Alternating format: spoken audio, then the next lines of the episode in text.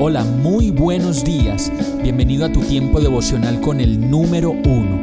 Qué alegría saludarte con la certeza de que Dios está obrando en tu vida su perfecta y buena voluntad, ya sea porque estás aprendiendo de un momento difícil o porque estás disfrutando de su amor a plenitud con paz y tranquilidad. Llegó la hora de tomar tu Biblia, pues de seguro Dios te va a hablar, te va a reconfortar y lo mejor de todo, te va a dar las respuestas que estabas buscando. ¿Qué esperas? Vamos, súbete de una vez en este pequeño pero eterno vuelo devocional con destino al cielo.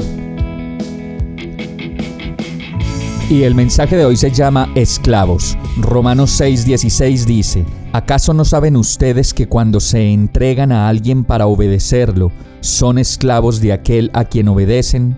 Claro que lo son, ya sea del pecado que lleva a la muerte o de la obediencia que lleva a la justicia. Esta palabra dice que cuando nos entregamos a alguien o a algo para obedecerlo, somos esclavos de esa persona que nos somete a su voluntad o de esa situación que no podemos controlar y que más bien nos controla a nosotros completamente. Posiblemente sigamos lidiando con la voluntad cada vez que esa persona nos dice qué hacer o con la ansiedad cada vez que esa situación de nuevo nos absorbe.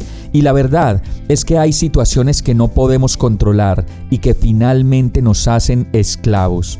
Parecemos como grandes elefantes sostenidos por una pequeña cuerdita que nos tiene prisioneros y nos quita completamente la libertad podemos obedecer y obedecer a los deseos, y esos deseos algún día, si no los controlamos, nos llevarán a la muerte. Y podemos seguir obedeciendo y siguiendo las instrucciones de alguien como si fuera nuestro Dios, y algún día nos daremos cuenta de que solo estábamos siendo manipulados, controlados y subyugados por alguien a quien endiosamos y lo volvimos el referente para nuestra vida. La salida para este gran dilema de la vida con la que muchas personas luchan es parar, hacer un alto en el camino y tomar la decisión de apartarnos, de renunciar a la ansiedad, a la manipulación, a ser marionetas de nosotros mismos y dejar de complacer el propio cuerpo a la merced de sus demandas.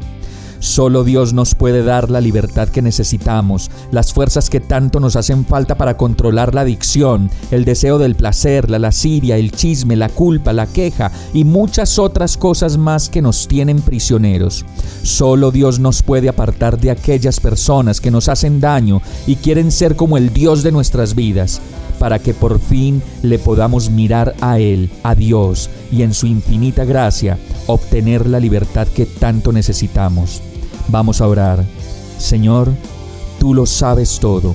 Conoces mis lías, mis inseguridades, los problemas que tengo con algunas personas que siento que me quieren controlar y ser mi molde para todo lo que hago.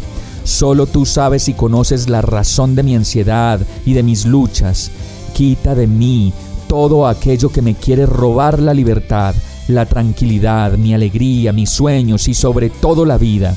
Te entrego una vez más mis luchas, mis temores, mis deseos incontrolables que me, que me llevan a la muerte, mi tristeza, mi dependencia de esa persona que ya murió y todo aquello que me esté robando la libertad. Lléname de ti, rodéame, renuévame, dame las fuerzas que necesito, una nueva oportunidad de vivir y de aprender a resistir en tu presencia a todo aquello que me quita la libertad. Te necesito, decido ser libre en tu gracia y perdón y permanecer a tu lado para siempre. En el nombre de Jesús. Amén.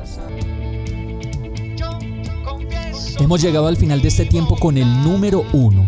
No te detengas, sigue meditando durante todo tu día en Dios, descansa en Él, suelta los remos y déjate llevar por el viento suave y apacible de su Santo Espíritu. Solo compártelo con quien lo necesite y ames Hoy, de la mano de Dios, todo será un gran día. Para más información visita nuestra página www.iglesiabierta.com o llámanos al 313-334-0116.